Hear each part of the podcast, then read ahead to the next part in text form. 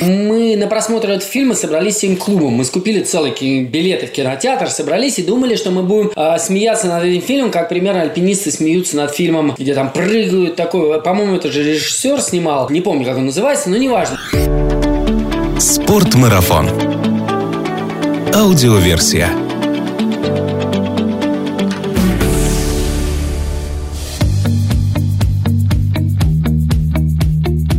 Всем привет! Это Спортмарафон, аудиоверсия. Меня зовут Артур Ахметов, и наш подкаст немного о спорте, но много об активном отдыхе, спортивных увлечениях, здоровом образе жизни, путешествиях, приключениях и снаряжении для всего этого. А этот э, выпуск подкаста мы записываем в прямом эфире нашего интернет-телеканала Спортмарафон ТВ, поэтому я приветствую не только наших слушателей, которые услышат э, этот выпуск чуть позже на наших привычных платформах, но и зрителей, которые прямо сейчас находятся с нами на связи на канале YouTube и э, на нашем сайте. Напоминаю всем, что если вам нравится наш подкаст, подпишитесь, напишите что-нибудь в комментарии или посоветуйте его своим друзьям. Так вы поможете сделать аудор и здоровый образ жизни популярнее в нашей стране, а значит среди нас будет больше счастливых людей. Признаюсь честно, сегодняшний гость, человек, которого я зову к себе в подкасты, наверное, дольше всех его участников, которые здесь у меня были. Заочно мы познакомились э, месяца три назад, и я никак не могу поймать его в свои аудиосети, свете, он то где-то в горах, то где-то бегает, то у него нет связи совсем. Но мы все ему можем простить, потому что это Денис Провалов, российский альпинист и спелеолог, принимал участие и был руководителем многочисленных исследовательских экспедиций в глубочайших пещерах мира, старший преподаватель кафедры теории и методики прикладных видов спорта и экстремальной деятельности Российского государственного университета физической культуры, спорта, молодежи и туризма, президент Федерации спелеологии Москвы, член Международной ассоциации исследователей пещеры Кавекс, Ой, еще много тут регалий у меня написано, но я думаю, мы так забьем весь эфир, он у нас сегодня ограничен. Денис, привет, я рад тебя не только слышать, но и видеть. Привет, Артур, э, рад, э, что вы меня пригласили. Наконец-то мы встретились, мне очень приятно. Единственное, я э, хочу сказать, что ты где-то вот посмотрел вот эту страничку, я уже не преподаю в институте, в нашем университете физической культуры, который я очень люблю, который мне очень много дал, в котором я много лет работал, к сожалению, потому что я прям вот почувствовал, что не успеваю. Хочется делать хорошо, а хорошо, чтобы хорошо делать, нужно время. И э, действительно, просто я сделал выбор, что, наверное, я уйду из института, и вот в этот учебный год я уже не вел. К моему большому сожалению, и, наверное, к сожалению тех людей, с которыми я вместе много лет проработал. Это действительно классный вуз. Я всех агитирую, всех тех, кто интересуется спортом, обратить внимание на этот вуз, возможно, там поступать, э, получать какую-то дополнительную квалификацию, если у кого-то уже есть высшее образование. Многие люди люди даже, вот удивительно, мне прямо совсем недавно звонит моя хорошая знакомая, которая вообще вот в другом виде спорта и деятельности так занимается. Она звонит, говорит, как вот мне вот получить спортивное образование? Ну, я ей рассказываю. Вот, а так все вроде верно. Ну, в любом случае, это такая достаточно большая э, страница в твоей истории, и мы о ней упомянули, и хорошо, что мы о ней сказали, ты объяснил, почему ты больше не преподаешь. Кстати, тем, кто смотрит нас сейчас на телеканале в Ютубе, в конце этого выпуска, если у нас останется время, вы можете задавать свои вопросы в чат, мы выберем самые интересные из них и обязательно Денису их зададим. Денис, мне кажется, что то дело, которому посвящена большая часть твоей жизни, является очень неизвестным для большинства простых людей, поэтому мне хочется начать с очень простых вопросов. Я надеюсь, что ты отнесешься с пониманием к тому, что я задаю действительно простые вопросы. Что такое вообще спелеология? Про что это наука? Есть классный лозунг, я его часто э, повторяю. Он такой прям вот э, правильный со стороны многих, э, кажется вот верным со стороны вот людей, которые вот далеки от этой темы. Звучит он так. Спелеология – это тесное переплетение спорта и науки. Ну, в общем-то, по большому счету, действительно так, потому что все-таки спелеология – это и есть географическое открытие. Вот есть гора, мы ее видим, мы все про нее понимаем. Вот э, есть ее подножие горы, там вот какое-то селение расположено, есть вершина этой горы, там мы более-менее можем прикинуть, как туда попасть на эту гору, посмотреть на нее со стороны. То в спелеологии все-таки мы совершаем какие-то географические открытия. Есть гора, есть подножие у этой горы, но мы точно знаем, что где-то вот э, в сердце этой горы есть глубокая пещера, если есть какие-то геологические предпосылки для этого. Мы исследуем эту гору, ищем пещеры, спелеологи исследуют эту гору, ищут пещеры и э, пытаются проникнуть э, как можно глубже внутрь, как можно дальше внутрь, то есть изучить э, то, что скрыто от нашего взгляда. И это абсолютный вот факт, что спелеологи стирают последние белые пятна на нашей планете Земля. Это как бы пафосно это не звучало, но это так. И любой из нас, попав в спелеологическую экспедицию или в какую-то такую поисковую, исследовательскую спелеологическую экспедицию, может стать реальным первооткрывателем глубокой пещеры, возможно, самой глубокой на этой планете Земля и так далее, и так далее. То есть это очень интересно. И те, кто хотя бы раз вот попробовал это, они уже вырваться, то есть попробовал быть там, где никто до тебя не бывал, где ты сам рисуешь карту этой пещеры, сам потом эту карту а, выкладываешь человечеству, показываешь ее, тот, скорее всего, большая опасность, что он заболеет этим на всю жизнь, и уже вырваться из этой ситуации будет очень сложно. Ну, это приятная болезнь, не та, что сейчас окружает нас всех. Вообще можно сказать, что, получается, люди раньше очень-очень давно жили в пещерах, потом они из них вышли, и сейчас спелеологи возвращаются к этим пещерам, ну, конечно, не к тем, в которых жили люди, а в более глубокие пещеры. И здесь хочется задать вопрос, а когда вообще спелеология как наука начала существовать, когда люди начали изучать пещеры уже вот с интересом с точки зрения науки? Вот интересная история, что вот я немножко разочарую большинство наших слушателей. Скорее всего, люди не жили в пещерах. В тех пещерах, которые исследуют спелеологи, там сложновато жить, потому что, прежде всего, в пещере среднегодовая температура поверхности. Если пещера находится высоко, а, высоко в горах на высоте там, 2200 метров, 2600 метров и так далее, то э, там достаточно прохладно, холодно. А, скорее всего, люди прятались в таких э, гротах от дождя, от ветра. Это еще возможно. Но вот проникать глубоко в пещеры, как вот часто в наших учебниках, я увлекался очень историей, так э, мне всегда было интересно смотреть, как это выглядит. И э, если мы там возьмем учебники какие-то более старые, учебники 30-х, наши советские, российские учебники там советского периода 30-х, 40-х, 60-х годов, там смотришь, как изменяются картинки. И вот с каждым разом пещеры рисовались все более мрачные, более так, человек все дальше и дальше проникал от входа. Но это вряд ли, конечно, но страшно в пещерах, темно, сыро, прохладно, и даже если это пещера в каком-то тропическом карсте, где тепло, то человек, скорее всего, боялся уходить далеко от дневного света. Но вопрос звучал э, твой вот такой интересный, откуда вообще взялась спелеология? Ну, клубная спелеология. То есть спелеология, которая вот э, то, что мы понимаем под современным словом спелеология, а скорее всего это вот э, также она развивалась примерно как и мировой альпинизм. Примерно в то же время это были альпинистские клубы, в конце 1800-х годов уже люди альпинисты. Опять же, они были альпинисты, потому что они поднимались в горы и видели какие-то пустоты, куда можно либо проникнуть, там, зайти, посмотреть, спуститься. Нужно какой-то там, какие-то навыки альпинистские, чтобы как там пролезть в распоре, кто-то тебя пристраховал. И первую топосъемку, которую я видел вообще вживую, самую древнюю, которую я видел, по крайней мере, это а, в итальянском клубе а, в городе Триест. Это северо-восток Италии, уже граница с Словенией. Там сплошной карст. Карст это что такое? Это те породы, которые легко растворяются, в которых есть э, возможность образования пещер. Вот там как раз Триест находится в таких районах, где очень много известняка. Э, эти пещеры, то есть там достаточно большое количество пещер, и люди волей-неволей каким-то образом либо использовали как-то пещеры уже давно, либо как-то начинали их исследовать. И э, реальные такие исследования начались в конце 19 века. Наверное, самая вот опосъемка, я пытаюсь вспомнить, 1882 года. Это э, Трестовский клуб. Он один из самых, то есть это, как они, опять же,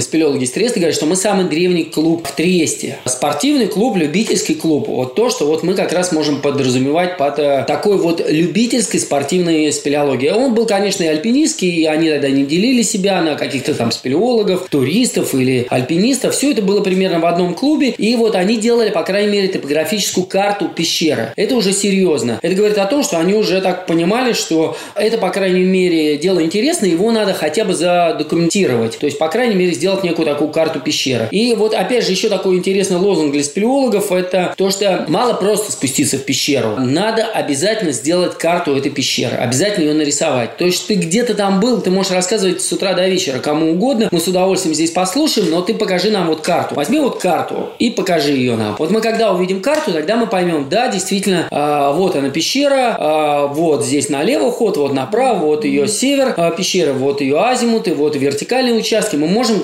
как, каким-то образом представлять, как это все выглядит. И э, вот я знаю, что третий клуб – это группа Гротта Бреша. Это в городе Бреша тоже итальянский, третий по старшинству клуб. В Италии, по крайней мере. Ну, понятно, там итальянцы говорят, что они самые продвинутые, самые те спелеологи, которые раньше всех это начали. Испанцы говорят у себя, французы говорят, э, нам сложно что-либо как-то сопоставить, но еще такая клубная спелеология тесно э, связана с таким именем, как э, Норберг Кастере, французский популяризатор спелеологии, который написал безумную уйму книжек в National Geographic. Он делал большое количество статей об исследовании подземного мира. Очень такой интересный человек, хороший автор. Эти книжки были удивительным образом переведены на русский язык в конце 50-х годов. И в конце 50-х годов, как эти книжки были переведены, сразу появляется спелеология в Советском Союзе. Э, она попадает в систему такого стандартного спелеологического туризма, то есть э, советского туризма, там появляется там автотуризм, велотуризм, сейчас, конечно, смешно вообще слышать, там пешеходный туризм, горный туризм, и появляется спелеотуризм. А, почему-то это называется туризмом. Ну, понятно, спорт не спорт, каким-то образом сложно это придвинуть и как-то соединить со спортом, хотя спелеологи по-прежнему поднимают флаг и кричат, мы тесное переплетение науки и спорта. А, вот. Но а, таким образом возникает уже спелеодвижение в Советском Союзе. Это какие года были, напомню? Это конец 50-х, э, начало 60-х годов. А, слава богу, у нас в стране достаточно много карстовых районов, где известняк, прежде всего, это Урал, где можно добраться до пещеры относительно дешево. То есть там можно сесть на электричку э, или пройти пешком в северных городах Урала и попасть в пещеру, настоящую пещеру, увидеть все. Конечно, туристы это делали всегда. Они, я подозреваю, в то же время они не делили себя, что они какие-то другие туристы, там как-то они по-другому себя ведут, но Впоследствии, поняв, что это дело требует определенного снаряжения, определенного времени даже, то есть э, определенного какого-то подхода другого, не такого, как у туристов, как у альпинистов. И э, тем образом стали, на мой взгляд, вот мне так кажется, уже появляться отдельные клубные движения, которые занимаются исключительно спелеологией. Это Урал, Кавказ, э, Западная Украина на территории Советского Союза, Подолье. Естественно, сейчас это Абхазия, где Новоафонская пещера, она тоже была исследована именно в это время. Районов много. А, там, где есть горы и есть известняк, а известняк очень материал, который на протяжении многих миллионов лет под действием воды, под действием снеговой воды, которая таяла активно, например, он достаточно быстро происходили карстовые явления, то есть образовывались пещеры, а, ну как быстро, миллионы лет на это уходило, естественно.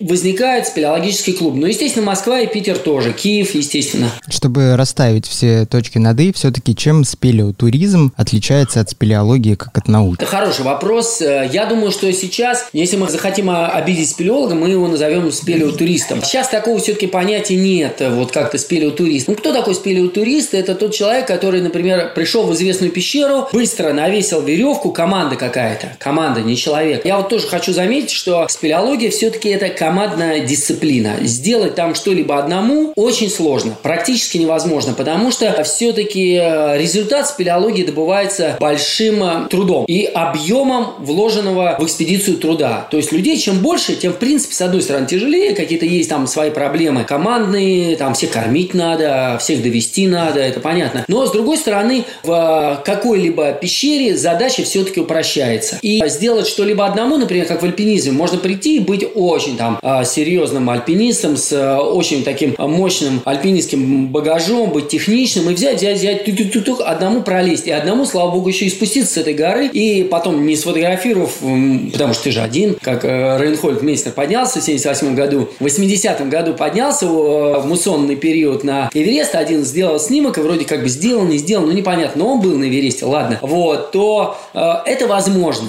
Вот просто идешь своими ногами или лезешь, то спелеологии все-таки нужен коллектив. А это очень здорово, пока отличает спелеологию от а, других а, таких аутдор дисциплин. Вот у нас в институте почему-то эти дисциплины назывались экстремальными. Я вот категорически против вот такого термина, потому что, например, мне кажется, когда гимнастка делает фляг назад на бревне, ну что уж более экстремального, или хоккеист, там, защитник, или нападающий бросается под бросок защитника такой, там, представьте, какой-нибудь канадец с такими бабахами швыряет шайбу там со скоростью 200 км в час, а ты должен лечь под эту шайбу. Вот. А здесь все-таки вот, ну, конечно, они какие-то вроде, они необычные. Я бы вот такой термин больше бы употреблял, как не олимпийские виды деятельности, даже не виды спорта, а виды деятельности. То вот, мне кажется, как раз вот это выгодно отличает спелеологию от всех других неолимпийских видов деятельности, что все-таки мы пока сохраняем командный дух. И мы чувствуем, что нам нужна команда, нам нужен коллектив, мы должны воспитывать эту команду, воспитывать обязательно какое-то новое поколение, которое обязательно должно прийти в любую команду, какая она не была бы сильная команда. Рано или поздно там люди устают, заболевают, а, все что угодно с ним происходит, надоедает, может такое тоже случиться, или денег нету, вот опять же, коронавирус со всех сторон нас окружает. Выехать в экспедицию невозможно. Поэтому, конечно, нужны какие-то новые такие притоки. И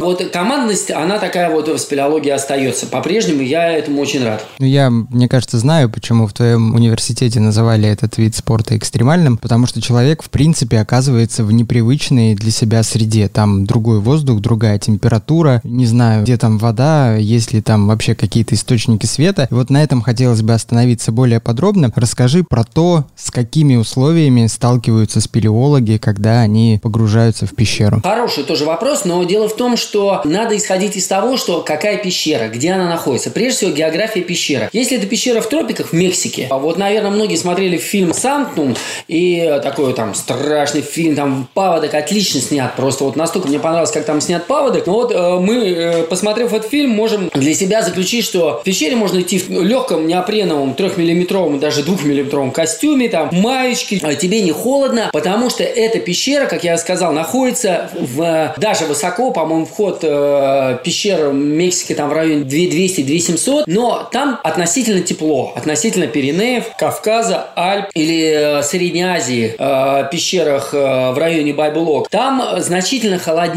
А вот пещеры, находящиеся на высоте выше 2000 метров или даже выше 1800 метров, они уже исторически называются альпийскими. То есть это не значит, что они находятся в Альпах, а вот именно то, что они находятся выше зоны леса. Это альпийские пещеры, и температура там, как правило, от нуля, там снег может быть до глубины 500-600 метров. Например, самый глубокий в мире снег, обнаруженный в пещере, лед. Естественно, тоже лед или жесткий фир находится в пещере, вот забыл, либо Брезна под Бельмом, либо Вердиглавица. Скорее всего, Вердиглавица это в Словении, глубина пещеры 649 метров. И вот в этой пещере это э, сплошной вертикальный колодец. То есть ты бросив камушек, он пролетает с полочки. Стоишь так на полочке, бросаешь камушек, он пролетает 649 метров, не задев ни одной полки. То есть это сплошная вертикаль. 609, 649 метров сплошной колодец. Там такие ледовые, здоровенные, с пятиэтажный дом. Это район Монте-Канин, Словения э, и Италия, границы двух э, государств. И там вот именно геология, там такие вздыбленные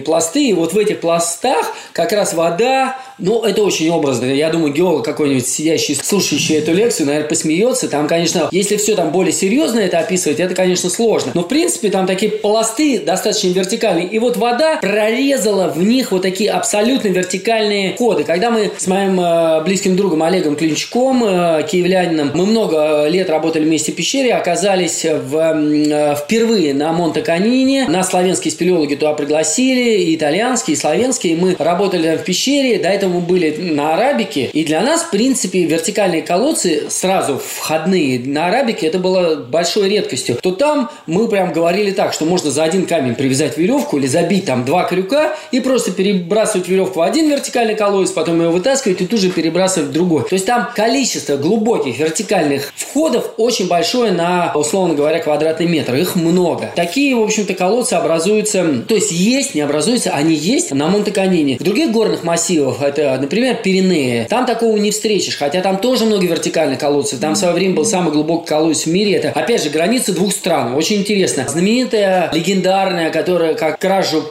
как раз упомянутый у нас э, Норберт Кастере описывал в своих книжках. Пьер Сен-Мартен, пещера по-французски, как э, русские спелеологи привыкли называть или, как говорят испанцы, Пьедро Сан-Мартин. Пещера, она находится прямо точно на границе, но потом развивается в Испанию. И там, в общем, вопрос, чья это пещера? Часть входов находится, причем это система. А что такое система, многие спрашивают? Это когда в одну огромную пещеру с большим количеством километров там внизу много-много-много-много таких вертикальных входов. И вот это называется система. Можно войти в один ход, через другой выйти, сделать траверс, войти в один, а выйти через другой. Например, э, или одна группа вешает веревку в один колодец, другая группа вешает другой, там, а потом они все встречаются в каком-нибудь условном месте, там у них ночевка под землей совместно, и потом они вот так вот выходят. Очень интересно. Это такие траверсы. Такие пещеры, вот Пиренеях их очень много, там э, самый глубокий колодец, э, колодец Альпинеля, глубина его 300 метров. То есть по тем временам, в 50, в конце 50-х годов, извините, 53 год, обманул, ребята, 55 год. С цифрами надо быть жестким, да. В 55 году французы штурмовали этот колодец, они использовали еще тогда, они по лестницам, тогда спелеологи спускались только по лесенкам в тогда они не могли спуститься по лесенке, они использовали такую лебедку велосипедную, прям вот человека спускали на металлическом ну, тросе с наушниками, вот так вот. Он говорил, ниже, ниже, выше, выше, и э, там был такой мощный водопад, и сейчас, конечно, спелеологам очень смешно это э, читать или смотреть или видеть. Я, кстати, видел остатки этой экспедиции. От водопада они использовали алюминиевый зонтик. Вначале они использовали обычный зонтик, такой мощный поток воды, что просто он сломался. А эти ребята спускались, э, ну просто герои в том снаряжении, они спускались в наушниках с э, алюминиевым зонтиком. Так, мы как-то ушли в сторону. Денис, безусловно, опыт, которым ты делишься, очень интересен нашим слушателям, но все же давай еще раз подведем резюме. Что же там с температурой, с влажностью и со светом в пещерах? А вот я сказал про температуру, там может быть холодно. 0 градусов, плюс 1, минус 1 при входовых частях. Чем мы ниже уходим под землю, тем температура повышается относительно. Опять же, если мы говорим об тех для меня привычных пещерах альпийского типа. Это Кавказ, Пиренеи, Монтеканин, Альпы. И температура чуть-чуть повышается. Кстати, почему она повышается? Вопрос для физика очень интересный. Потому что якобы там к центру Земли теплее. Но существует еще одно предположение предположение, насколько оно верно, я до конца не знаю, но вроде бы как бы оно вполне так э, логично звучит, что вода, текущая по этой пещере, подземная река, она от трения нагревается, и температура в подземном лагере, например, в пещере Крубера-Вороне около 1 градуса. Уже хорошо. А на глубине 1400 метров в этой же пещере вообще теплый, жара, плюс 4. Вот. Но я могу сказать, что лично для меня, и многие спелеологи со мной согласятся, я, по крайней мере, еще ни разу в жизни не слышал какого-либо другого мнения от спелеологов, что температура плюс 3 в обводненной стопроцентной влажности, ну, спелеологи так принято говорить, что это стопроцентная влажность, там влага от воды, от водопадов, то есть воздух, он насыщен вот этой влагой, что эта температура плюс 3 гораздо холоднее для человека, гораздо экстремальнее, чем та же температура минус 20 на поверхности. Я могу сказать, что вот больше, чем в пещере, я нигде в жизни не мерз. То есть, ну, это реально очень холодно бывает бывает, и замерзаешь, и вода действительно холодная, и температура воды бывает, если мы ныряем, у нас здесь, э, условно говоря, в Москве подлет, мы ныряем прорубь, температура 4,5-5 градусов, 5,5. Сейчас в этом, этой зимой не было такой возможности, то обычно, конечно, вот у нас зимой там на крещенские морозы люди прыгают под лед и очень радуются при этом, все очень здорово. То в пещере температура может быть и 2 градуса, 2,5 и даже 1 градус, потому что эта вода насыщена всевозможными минералами. Она вот э, такая, во-первых, она стекает с ледников, как правило, это ледниковая вода, которые лежат на поверхности. Ледники лежат на поверхности, они тают, и вода проникает, такой большой коллектор, она проникает в пещеру, где-то в одном участке она вот соединяется, и там уже течет большая какая-нибудь подземная река. Условно большая. Я могу сказать, что э, температура может даже быть и с отрицательными, как в пещерах Пиниги в Архангельской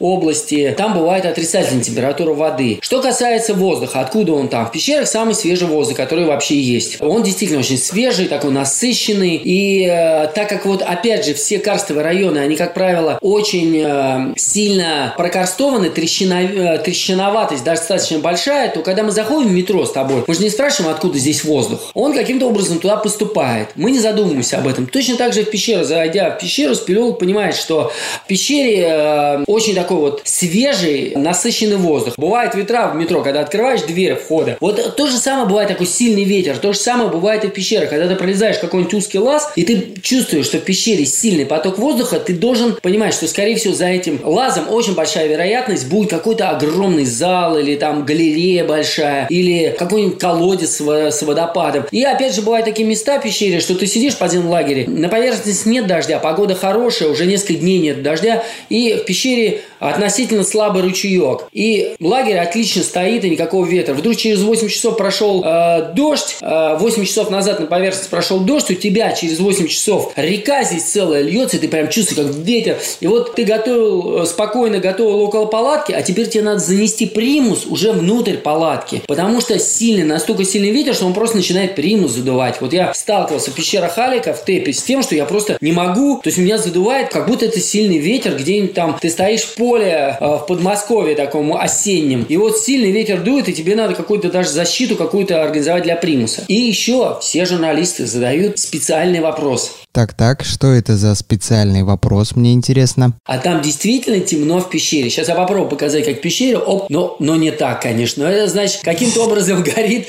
горит слабый. Но в пещере абсолютно темно. И весь тот свет, который туда проникает, скорее всего, если мы ушли от входа или от выхода пещеры на достаточное расстояние, то тот свет, который там есть, это только свет человека. А, правда, наши хорошие друзья, мои хорошие друзья, спелеологи Перовского клуба, один раз как-то остались э, в пещере отрезаны отрезанными от поверхности, они не могли спуститься, то есть выйти на поверхность, потому что участок пещеры был перекрыт водой. Там поднялась вода, был паводок, они лежали в подземном лагере, у них вроде там все было спокойненько, то есть они никуда не могли двинуться, исследовать пещеру они не могли, потому что был высокий уровень воды, их была задача выжить, надо было экономить э, батарейки, э, энергию свою, питание, топливо для примусов. Они лежали в спальнике, болтали, то есть у них все было так хорошо, и день на третий, четвертый, пятый, я точно не помню, якобы без включенного фонаря они уже видели друг друга. Или хорошо работало воображение. Или хорошо работало воображение. Но они проводили какие-то такие эксперименты, кто-то поднимал руку и говорил, а что я делаю? Все говорили, ты руку поднял. Ну, насколько это правда, мне сложно сказать, но я не попадал в такие ситуации.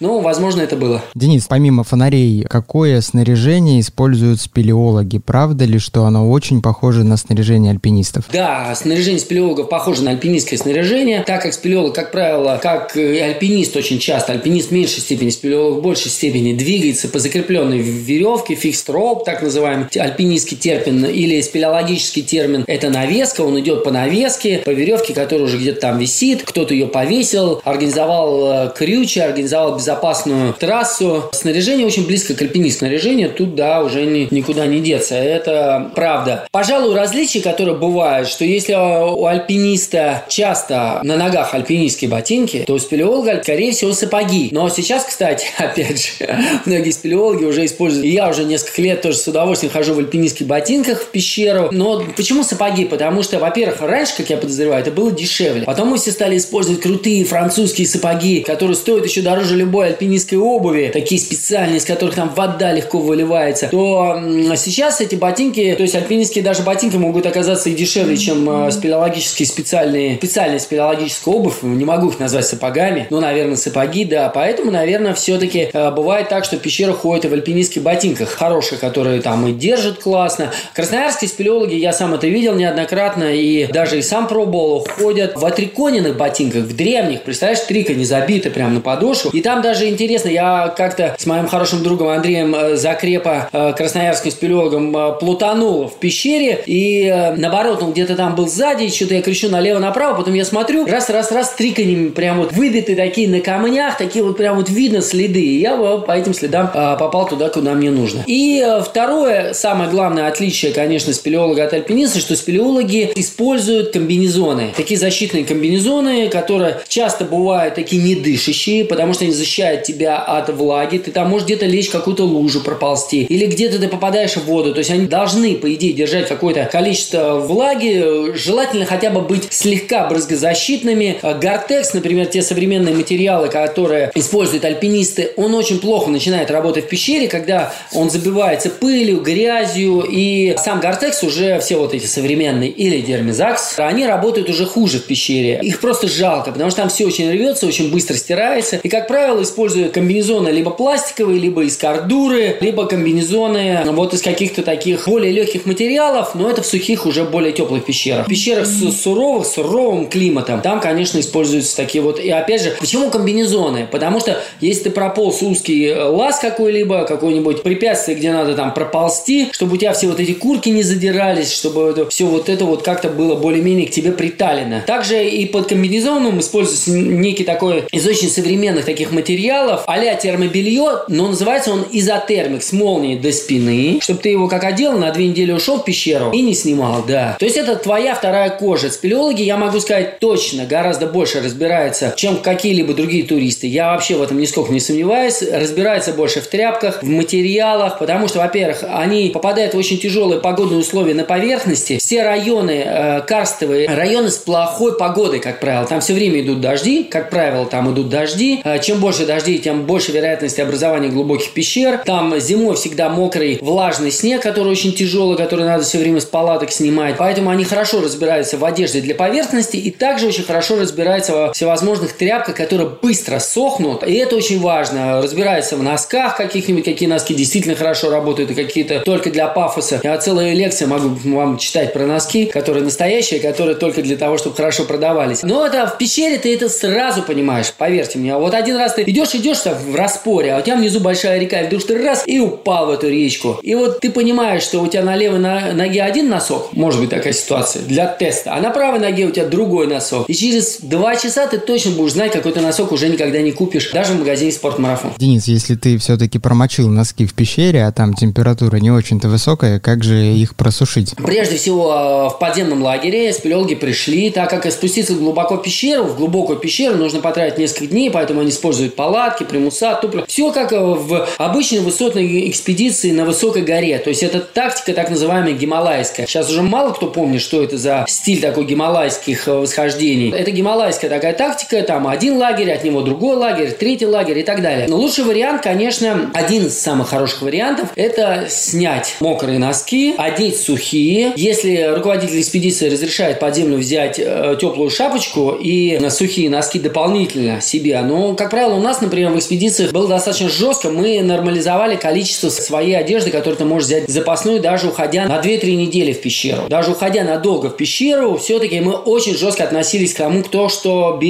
с собой под землю. Если у тебя есть сухие носки, ты их, конечно, одеваешь для того, чтобы не спать. А, как правило, все-таки есть руководители наших экспедиций гуманные люди. И э, положить носки вот сюда, вот на грудь под изотермик. Это один из способов. Другой, самый такой вот э, классный, самый лучший, но я вот не знаю, стоит ли его вообще в эфир давать. Это... Только это будет на твоей совести. Да, это на моей совести, э, но открою такую тайну. Спелеолки, как правило, спят все-таки в двухместных, чтобы экономить вес. А они, как правило, спят в двухместных спальниках, соединенных или даже троем двухместных спальниках. Вот тут очень важно, вот когда ты ложишься в спальник, самый лучший, конечно, вариант, аккуратненько, очень осторожно, под своего большого товарища, такого мощного, теплого и горячего, подсунуть свои мокрые носки. Это лучший вариант, и, как правило, с утра ты говоришь, он говорит, а что, что у меня тут ночью все, я вообще не знаю. А лучший вариант, конечно, закинуть другой спальник, другой двойки вообще, вот. А там все время происходит как-то двойки, они объединяются, и там создается такой микроклимат. Одна двойка, она один крюк забила, говорит, а вы криво крюк забили, а вот мы хорошо забили. И там какая-то идет такая, а вы гречку плохо приготовили, а мы вот уже ее так давно приготовили, а вы еще не едите, вот она будет холодная. Есть ты товарищем, но там есть, правда, опасность, что они ночью найдут и еще и выкинут в какую-нибудь лужу твои носки, ну, может быть такое, конечно. Если тебя послушать, Денис, то становится понятно, что вы спелеологи весьма веселые люди.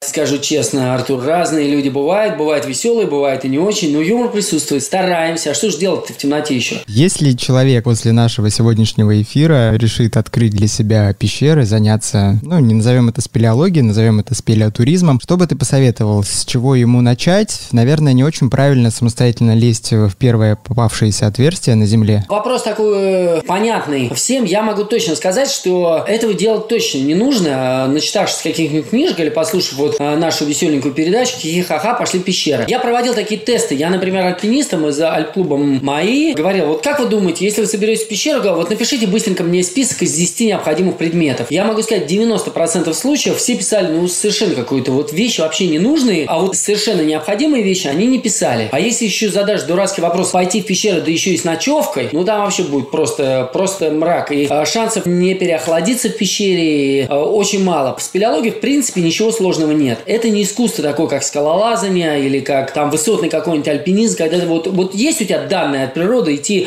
без кислорода на 8 тысяч метров. У тебя они есть, а вот у кого-то нет. В спелеологии всему можно научиться. Но желательно, чтобы тебе кто-то это показал и рассказал. Ничего там сложного нет, поэтому очень многое зависит от того, где вы живете. Если поблизости какой-нибудь спелеоклуб, можете ли вы попасть в этот спелеологический клуб, можете ли вы там с кем-нибудь познакомиться. И, как правило, люди будут тебе только рады, с удовольствием ты придешь, они тебе все расскажут, покажут. Будешь лазить вначале там либо по простым скалам, либо в спортивном зале, участвовать в каких-нибудь тренировках. И всему очень быстро научишься. И в первое свое путешествие, если это опытные инструктора, опытные а, спелеологи, они тебе все покажут, расскажут, и буквально через некоторое время, поверьте, уже не только сам можешь ходить в пещеры, но и уже сам передавать какой-то свой спелеологический опыт. Вот, наверное, так. Денис, а под землей в пещерах, кроме людей, которые туда спускаются, каких можно и можно ли вообще встретить какую-то живность? Живность можно встретить, да. Бывает живность. Прежде всего, такие маленькие-маленькие, такие невидимые практически глазу какие-нибудь существа, которые ползают по скалам. Они, как правило, беленькие такие. Все биоспелеологи, спелеологи. Вот сейчас я еще одно сделаю отступление, потому что спелеология, в отличие от многих других похожих дисциплин, дает колоссальный тебе импульс э, на то, что ты можешь что-то такое вот для себя, именно для себя найти. Кто-то занимается биоспелеологией. Это как раз то, о чем мы говорили. Он изучает этих букашек, дает им название, описывает. Вот мы, например, когда работали в пещере Крубера Вороне, у нас там были большие международные экспедиции, и мы прорывались куда-то глубину дальше, и возвращались такие с барабанным боем, и кричали, ура, мы достигли вот такой-то глубины. А вообще никого в мире это не парило, кроме вот этой маленькой-маленькой тусовочки спелеологии. Вот тех вот людей, которые этим интересуются. А как-то с нами в экспедиции были португальские биоспелеологи, которые нам раздали таким, всем таким нам, спелеологам раздали такие специальные пробирочки со спиртиком и с прочими какими-то такими веществами. Такие вот. И мы увидели какую-то букашку. Мы не просто порадовались этой белой букашке или красненькой такой, а вот взяли ее, хоба, в эту пробирочку и вылезли на поверхность. Там сразу, по-моему, 4, я боюсь соврать вам, по-моему, 4 новых вида появилось. Как раз этих португальцев пригласила в экспедицию Серхио, наш очень хороший друг Серхио Гарсия Дилс де ла Вега, испанский спелеолог, который по-русски говорит точно не хуже нас с тобой, Артур. Это очень прям вот такой, он и историк, и спелеолог, наш большой друг, который участвовал во всех экспедициях с командой CAVEX. А CAVEX, ты вот э, когда говорил, CAVEX это cave, пещера, а Ex Exploration, исследователи пещер CAVEX. Он пригласил этих спелеологов, спелеологи сразу после экспедиции через некоторое время буквально опубликовали вот результат своей экспедиции. И там такое количество в интернете было запросов, ну просто целый бум. Вот это действительно людям интересно. Потом, опять же, увлекаясь спелеологией, ты можешь стать спелеофотографом, фотографировать в пещерах. Я очень много снимал в пещерах, я могу сказать, что это просто отдельное дело. Бесконечно интересное, очень позитивное, потому что ты пытаешься показать людям то, что они, в принципе, как правило, большинство из них не в состоянии увидеть. Это очень интересно и очень красиво. Это не в горах, где ты достал там фотоаппарат, щелкнул там на автомате, без выдержки диафрагмы, сунул его в карман, тем более какой-нибудь там современный iPhone или что-то в этом духе. Щелкнул. Там действительно надо прямо вот ты работаешь над этим процессом. Конечно, с каждым годом все это проще и проще становится, фототехника все лучше и лучше, но все-таки это целое искусство. Или, э, например, заняться спелеоподводной активностью, то есть исследовать затопленные пещеры. Это тоже отдельная дисциплина в спелеологии. Поэтому я хочу сказать, что спелеологии практически каждый может найти себя. Кто-то увлекается топографической съемкой. Вот есть спелеологи, которые безумно увлечены картами пещер. Они так их вырисовывают. Ты просто идешь по этой карте, просто понимаешь, боже мой, они даже этот камень нарисовали. Ты все понимаешь, там азимуты выверены, все очень классно. И такого спелеологии очень много, и спелеология дает возможность именно себя проявить практически везде. Некоторые любят исследовать, например, ходы э, обвальные, где надо прямо вот раскапывать эти пещеры. Часто это бывает достаточно опасно, поэтому здесь, естественно, должен быть какой-то вот такой учитель, но который вот именно раскапывает ходы пещеры. Кто-то занимается вертикальной навеской, кому-то нравится работать больше с веревкой, спускаться в вертикальные пещеры. То есть это все очень так вот э, интересно. Денис, на самом деле у меня еще остались заготовленные именно мной вопросы, но сегодня мы немножко ограничены по времени рамками Спортмарафон ТВ, поэтому я хочу пожертвовать своими вопросами и, как обещал в начале этого подкаста, перейти к вопросам, которые задают нам зрители Спортмарафон ТВ. Один из первых вопросов отзыв, который пришел про фильм «Санктум», по твоему мнению, насколько удалось режиссерам этого фильма показать реалистичность быта спелеологов?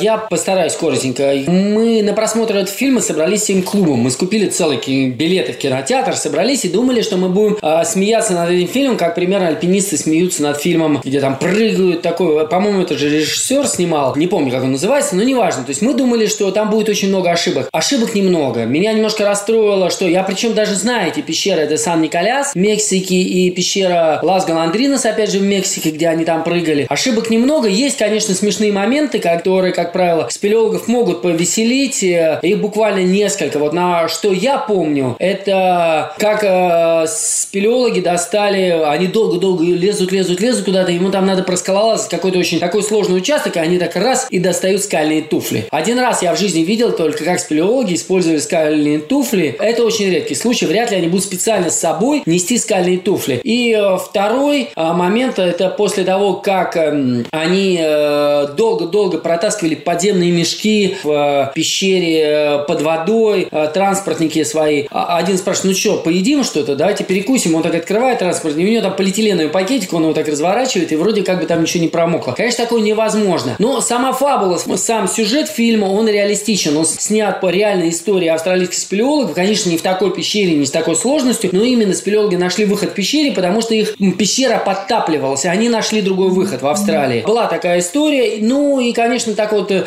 далеко плыть на задержке, как плыл главный герой, он остался жив на задержке дыхания, это, конечно, сложно в пещере, хотя э, человеческие границы, они все больше и больше открываются. Вот у меня друзья, знакомые девчонки ныряют на безумную глубину. А есть ли еще фильмы про спелеологию, которые ты мог бы порекомендовать посмотреть нашим слушателям и зрителям? Посмотрите наш фильм команды Кевикс э, в пещере Крубера Воронья 2003 года о реальных спас-работах. Это документальное кино. Называется Путешествие вглубь Земли, по-моему, если я что-то не перепутал. Ну, достаточно набрать Крубер Воронья, команда Кевикс. И сразу выйдет этот фильм. Это фильм минут на 45, снят очень талантливым режиссером. Реально о нашей экспедиции, а реально о спасательных работах в тот момент самых глубоких в мире. Следующий вопрос от наших зрителей. Твой личный рекорд по времени пребывания в пещере без выхода наружу? Я уже недавно отвечал на такой вопрос. 29 дней я был в пещере э, Шева, система Шева в Мексике в 95 году году. Вот это была такая длинная американская экспедиция, и у нас было всего лишь четверо под землей в самой дальней части, и мы там так работали, увлеклись вот именно э, каким-то участком пещеры, и все никак не могли закончить. Чуть было не опоздали на самолет в Москву. Если говорить про личные достижения твои, то в 2013 году у тебя также был своеобразный рекорд. Ты поднялся на Эверест и спустился в самую глубокую на тот момент пещеру Грубера Воронья, и перепад высот составил 10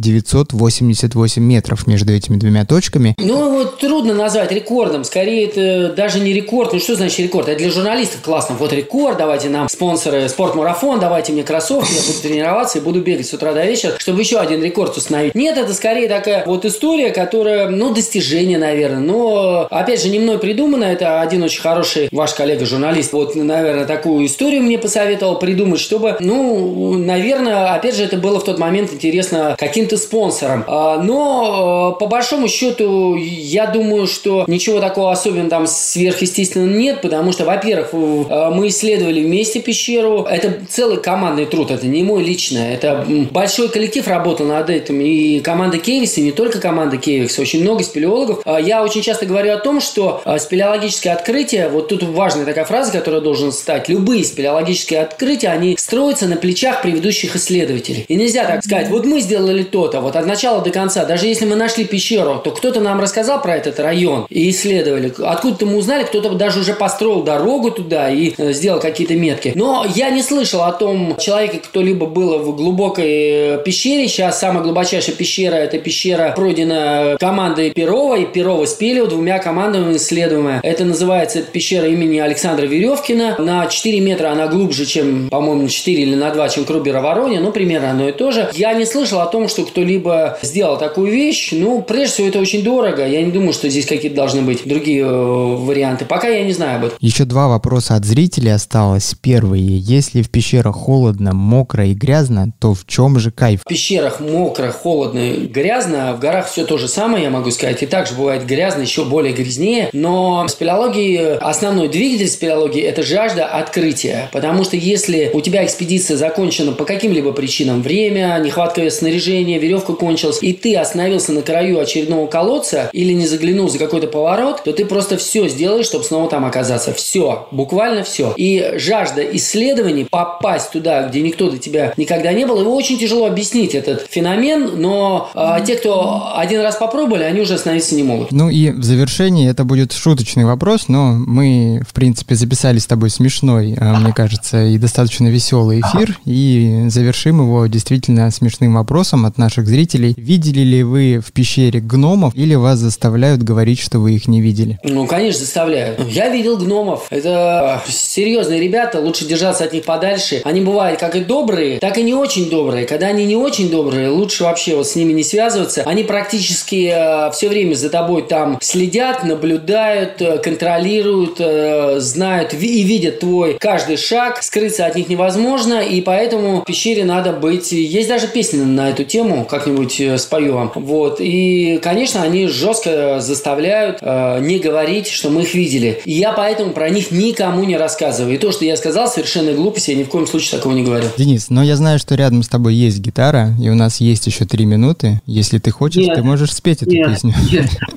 Спасибо, нет. Гитару унесли уже у нас. У нас тут э, на втором этаже играет рок-банда такая мощная. Она забрала и бас-гитару, и акустическую гитару, и там идет сейчас репетиция. Играет Iron Butterfly. Пластинка 68 года. Я тебе передаю огромный привет от всей команды спортмарафона, потому что, как я уже говорил в начале нашего с тобой выпуска, я очень долго тебя пытался пригласить к себе на запись подкаста, и каждый раз я, когда говорил, что к нам придет Денис Провалов, а ты потом не приходил, люди сначала очень радовались, а потом очень расстраивались. Но мы наконец с тобой увиделись, и я надеюсь, что у тебя найдется время, ты зайдешь к нам в спортмарафон, ну, когда нам всем будет снова можно выходить из дома. Спасибо тебе большое за эфир, рад был а, тебя увидеть. Конечно, я зайду в ваш магазин обязательно, мне очень нравится ваш магазин, я регулярно покупаю там различные снаряжения, это не шутка, это действительно так, не хочу рекламировать его сейчас, но, например, у вас хорошие ребята работают не только в отделе железа, куда я прихожу, часто по своим, чтобы продвигать компанию Конка, а именно в, мне очень нравятся и палатки, и туризм, и бивак. Хорошие специалисты, но мне очень классно консультируют э, в разделе обувь именно беговые кроссовки. И все кроссовки, которые я там покупал,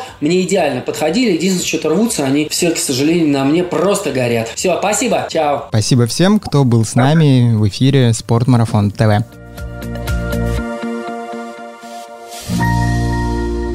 Спортмарафон. Аудиоверсия.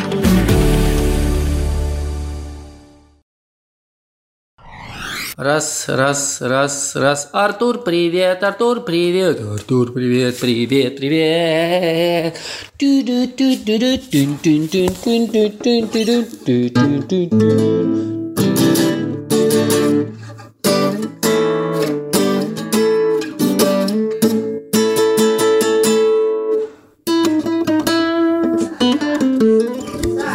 Отправляю.